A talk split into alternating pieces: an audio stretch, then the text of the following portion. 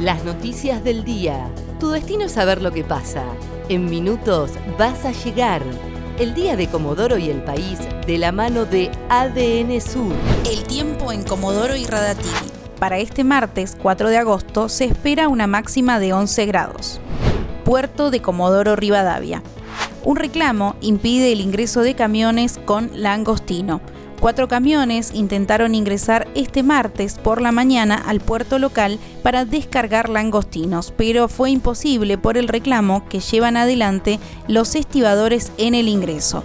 Los reclamos comenzaron el lunes a la madrugada por los estibadores que solicitan que los barcos de langostino descarguen en el puerto local y no los camiones como se viene dando.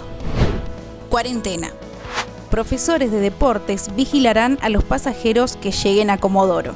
Serán los encargados de monitorear que todos los comodorenses que lleguen por avión o colectivo cumplan efectivamente con el aislamiento obligatorio y dispuesto por 14 días. El intendente Juan Pablo Luque confirmó que desde ahora serán profesores de Comodoro Deportes los encargados de estar visitando casa por casa a quienes lleguen en avión o colectivos a la ciudad para monitorear el efectivo cumplimiento del aislamiento obligatorio.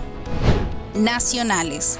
El Gobierno Nacional relanza el Plan Procrear el plan estará destinado a la construcción de nuevas viviendas y no a la adquisición de domicilios como ocurrió en los últimos años. Estará enfocado en la construcción de nuevos hogares. Las líneas serán créditos para refacciones y acceso a un terreno. El presidente realizará la presentación cerca del mediodía de este martes, de forma virtual, junto a intendentes de distintas ciudades. Para destacar, perdió un sobre con dinero en una estación de servicio de Comodoro y una empleada se lo devolvió.